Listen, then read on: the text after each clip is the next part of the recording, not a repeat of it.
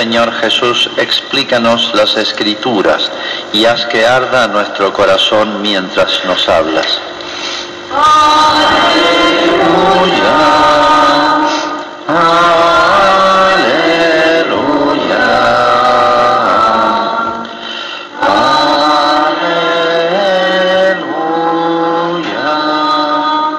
El Señor esté con ustedes. Evangelio de nuestro Señor Jesucristo según San Lucas. El primer día de la semana, dos de los discípulos iban a un pequeño pueblo llamado Emaús, situado a unos 10 kilómetros de Jerusalén. En el camino hablaban sobre lo que había ocurrido. Mientras conversaban y discutían, el mismo Jesús se acercó y siguió caminando con ellos. Pero algo impedía que sus ojos lo reconocieran. Él les dijo, ¿qué comentaban por el camino? Ellos se detuvieron con el semblante triste y uno de ellos, llamado Cleofás, le respondió, Tú eres el único forastero en Jerusalén que ignora lo que pasó en estos días. ¿Qué cosa les preguntó? Ellos respondieron, lo referente a Jesús, el Nazareno que fue un profeta poderoso en obras y en palabras delante de Dios y de todo el pueblo, y cómo nuestros sumos sacerdotes y nuestros jefes lo entregaron para ser condenado a muerte y lo crucificaron. Nosotros esperábamos que fuera Él quien librara a Israel, pero a todo esto ya van tres días que sucedieron estas cosas. Es verdad que algunas mujeres que están con nosotros nos han desconcertado. Ellas fueron de madrugada al sepulcro y al no hallar el cuerpo de Jesús, volvieron diciendo que se les habían aparecido unos ángeles, asegurándoles que Él está vivo. Algunos de los nuestros fueron al sepulcro y encontraron todo como las mujeres habían dicho, pero a Él no lo vieron. Jesús les dijo, hombres duros de entendimiento, ¿Cómo les cuesta creer todo lo que anunciaron los profetas? ¿No era necesario que el Mesías soportara estos sufrimientos para entrar en su gloria? Y comenzando por Moisés y continuando con los profetas, les interpretó en todas las escrituras lo que se refería a él. Cuando llegaron cerca del pueblo donde iban, Jesús hizo ademán de seguir adelante, pero ellos le insistieron quédate con nosotros, porque ya es tarde y el día se acaba. Y él entró y se quedó con ellos. Y estando a la mesa, tomó el pan y pronunció la bendición. Luego lo partió y se lo dio. Entonces los ojos de los discípulos se abrieron y lo reconocieron, pero él había desaparecido de su vista. Y se decían, ¿No ardía acaso nuestro corazón mientras nos hablaba en el camino y nos explicaba las escrituras? En ese mismo momento se pusieron en camino y regresaron a Jerusalén. Allí encontraron reunidos a los once y a los demás que estaban con ellos. Y estos le dijeron, es verdad, el Señor ha resucitado y se apareció a Simón. Ellos, por su parte, contaron lo que les había pasado en el camino y cómo lo habían reconocido al partir el pan. Es palabra del Señor.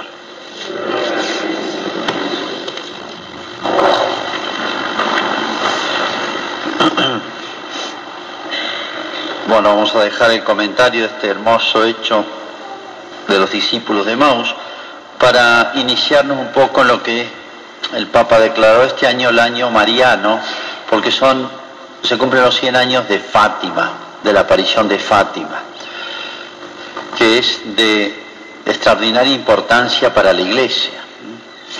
Vamos a ir de a poco comentando cada una de las apariciones de la Virgen, viéndolo todo, vamos a tener tiempo para verlo bastante en detalle, y hacer la consagración al Inmaculado Corazón de María, como pidió la Virgen, en la fiesta patronal en octubre, que fue la última aparición de la Virgen y el milagro, el 13 de octubre.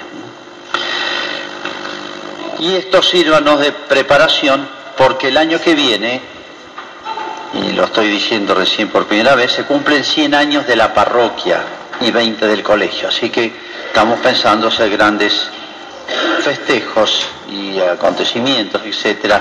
Así que bueno, ya nos vamos preparando, estamos haciendo ya los primeros pasos en la preparación. Bueno, ¿por qué Fátima o qué significa Fátima? Bueno, creo que todos tienen alguna idea básica. Es una aparición de la Virgen en un pueblo, en realidad en los aledaños, como se dijera, en el distrito de Fátima, en un país chiquito en aquella época insignificante que era Portugal. Tres niñitos, la Virgen se les aparece y antes de eso un ángel que los prepara durante un año, 1916 los prepara un año para las apariciones marianas y lo que iba a venir junto con las apariciones. Tienen 6, 7 y 9 años. Francisco y Jacinta son hermanos, son los de 6 y 7 años, y eh, su prima Lucía tiene 9. Son campesinos. Se han creado en un pueblito, se llama el Justrel. Es un pueblito chiquito de 40 familias más o menos. Todas muy cristianas y una vida muy sana, muy natural. Tenemos la descripción de lo que era la vida cotidiana hecha por la misma Lucía. Y uno se sorprende cómo han cambiado las cosas, ¿no? Lo que era la vida de los niños, de una familia, etcétera, ¿no? Bueno, ¿por qué es importante Fátima? Porque ustedes saben que en la historia, bueno, después que Jesús enseñó todo lo que tenía que enseñarnos, es verdad que han ocurrido manifestaciones nuevas. Por ejemplo, las más conocidas, Sagrado Corazón de Jesús. Hay otras de Arcángel San Miguel, la Divina Misericordia, apariciones de la Virgen en Lourdes, por ejemplo, en Guadalupe, etcétera. Bueno, hay muchos fenómenos extraordinarios a, lo largo de la historia, pero ninguno de ellos no puede, ni lo hace, ni puede completar lo que enseñó Jesús. Lo que iba a enseñar Dios a los hombres quedó cerrado con Jesús. Y eso lo enseñó a los apóstoles y se acabó. No hay nada nuevo que esperar. Y entonces, ¿para qué la Divina Misericordia? ¿Para qué Fátima? Viene a refrescar el Evangelio, pero nos impacta acontecimientos como estos, ¿no? Entonces, eh, cuando los hombres nos olvidamos un poco de Dios y Dios lo ve a distancia ya, entonces son estas manifestaciones como para hacernos recordar. Es al modo de un gran milagro. ¿eh? No agregan cosas nuevas. a veces hay una, se crea una mentalidad demasiado, llamaría aparicionista, buscar apariciones, hechos maravillosos, extraordinarios. No, todo lo que tenía que hacer y decir Jesús ya está dicho y hecho. Ahora lo que hacemos es extender, aplicar, refrescar, actualizar, practicar, difundir, eh, profundizar todo lo que ya está hecho. Eso es Fátima. Pero bueno, Fátima 1917, tiene una importancia única en la historia, porque de todas las apariciones tomemos las marianas, que son las más frecuentes, el 90% son de la Virgen, de estas manifestaciones extraordinarias, la mayoría son de la Virgen, Fátima es única. Y ese eso hecho de que sea única hace que nos llame un poquito la atención. Acá algo pasa algo extraordinario que es la Virgen. Es más que una manifestación, es como, si fuese una especie de irrupción del cielo en la tierra. Es como un grito, casi diría, ¿no? Bueno, vamos a entrar más en detalles. ¿Por qué Fátima es única en la historia de los dos mil años de la Iglesia? En primer lugar, jamás en ninguna aparición mariana se han dado los dos señales, los dos signos de que esto es obra de Dios. Cuando Dios quiere hacerse manifiesto claramente, hacerse ver, hacerse percibir, hay dos señales que solamente puede dar Dios, que son los milagros y las profecías. Es lo que hizo Jesús. Por eso abundó en milagros. Jesús empezó haciendo milagros y terminó con el último milagro que es la resurrección de su cuerpo. Y siguió después, los apóstoles. Pero la vida de Jesús de punta a punta los milagros. Jesús fue profetizado y profetizó, porque la profecía y el milagro son obras solo de Dios. De manera que cuando el ser humano ve eso, si es honesto, si es sensato, tiene que decir, aquí está la mano de Dios, aquí pasa algo, aquí Dios nos quiere decir algo, sea a través de un santo, sea en un santuario o una aparición mariana. En ninguna aparición mariana de la historia, y creo que ni de Jesús, ni del arcángel San Miguel, etcétera, han ocurrido fenómenos tan extraordinarios. Hay muchos milagros en torno a Fátima durante las apariciones y el gran milagro que lo anunció la Virgen, voy a hacer un milagro. Y en ese milagro estuvieron presentes 70.000 personas. En octubre, que prometió el milagro, dijo, vengan, va a haber un milagro. Muchos de los cuales era para la prensa europea entera estaba, era para ver que era todo mentira de la iglesia. Iremos explicando mes a mes cada aparición. 70.000 personas vieron el milagro ahí, que fue el del sol y de la lluvia. Hasta fotos hay de eso. De manera que nadie podía dudar. ¿eh? Pero no solamente eso, sino que hubieron muchos milagros después de Fátima, hasta el día de hoy. Y profecías. La Virgen explicó en el año 17, cuando nadie podía sospechar lo que iba a pasar en el mundo, explicó lo que iba a pasar en todo el siglo XX, en grandes rasgos incluso el atentado al Papa, famoso. Bueno, y todavía queda por explicar algunas cositas, pero fíjense una gran profecía. Y no solamente eso, sino que hay muchas otras profecías de Fátima, como que los dos chiquitos iban a morir enseguida, que Lucía iba a vivir mucho tiempo, vivió hasta los 97 años, etcétera, etcétera. Bueno, primera cosa notoria de Fátima, como no había ocurrido otras veces. Segundo lugar, llama mucho la atención la relación de Fátima a los papas. Uno dice en Guadalupe no hay ninguna relación a los papas, pero en Fátima hay como una constante llamado de atención a los papas. Primer lugar, la primera aparición de la Virgen, que es el domingo 13 de mayo del año 17, ese domingo la aparición es a mediodía. La misa de la mañana, antes no había misa a la tarde, era misa solamente a la mañana, se ha leído en toda Europa y creo en todo el mundo una carta del Papa Pío eh, Benedicto XV pidiendo como último recurso, porque hace en, en, el 14 empezó la Primera Guerra Mundial y estamos en el 17 y se han ido anexando países. Empezó entre dos países, se fue anexando países, países y acaba de entrar Portugal en guerra. En abril del 16 es arrastrado Portugal a la guerra. El tema no tiene nada que ver con ella, pero pasa así en, en las guerras. Bueno, toda Europa está en guerra. Fue atroz la Primera Guerra Mundial.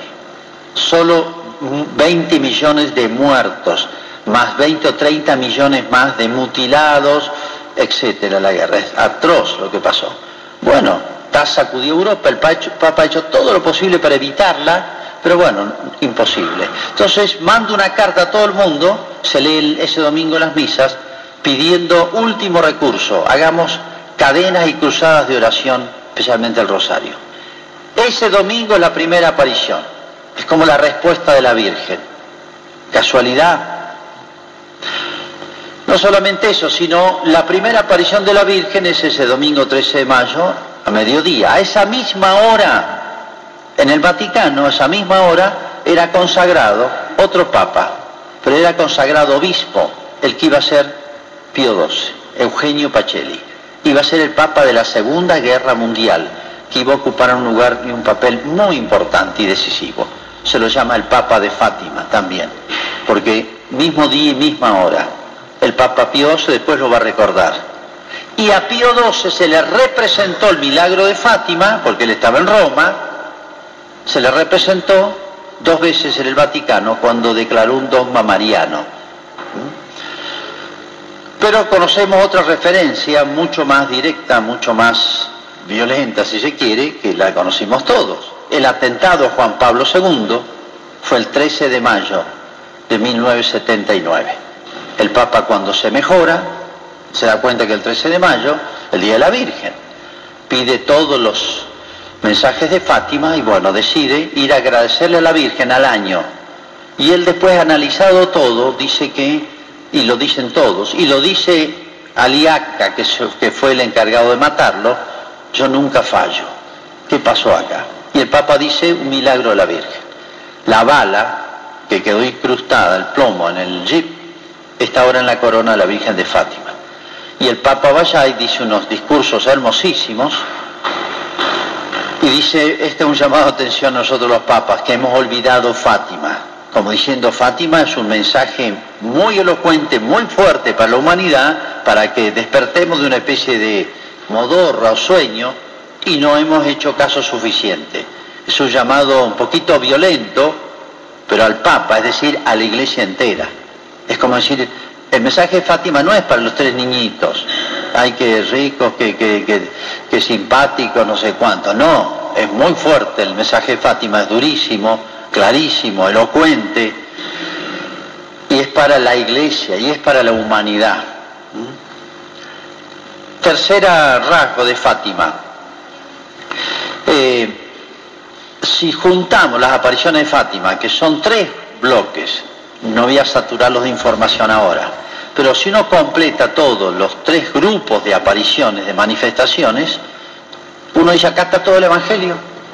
La Trinidad, la Eucaristía, los sacramentos, la Virgen, la Iglesia, los mártires, la Iglesia triunfante, la Iglesia purgante, el cielo, el infierno. Está todo el credo, está toda la doctrina cristiana en imágenes, en hechos, en distintos sucesos, en las apariciones del ángel y después de la Virgen y después de la Santísima Trinidad, que explicaremos.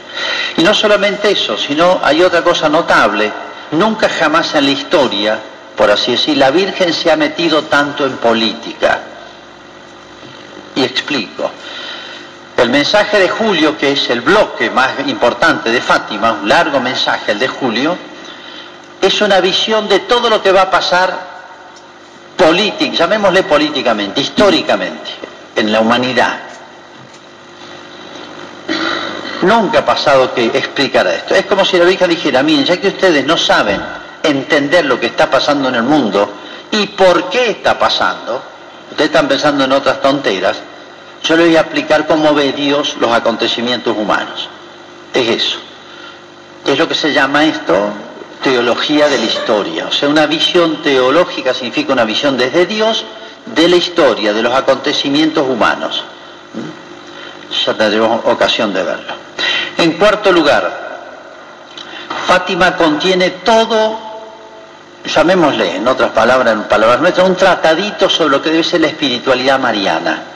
Todo, de a poquito, dicho en imágenes, en gestos, en gracias especiales a los chicos, y está todo centrado en el corazón inmaculado de María, como antes los tuvo en las famosas apariciones a Santa Margarita María de la Cox, centrada en el corazón de Jesús, o en, Santa, las apariciones de Faustina Kowalska en el, este, Jesús de la Divina Misericordia. Bueno, acá es el corazón inmaculado de María, el papel extraordinario, único que tiene en corazón materno, todo lo que significa el corazón, es todo otro tema importante, ¿no?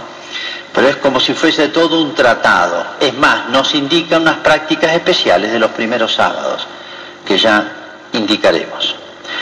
En quinto lugar, nunca ha pasado que el protagonista o el interlocutor de las apariciones eh, viva tanto para prolongar un mensaje.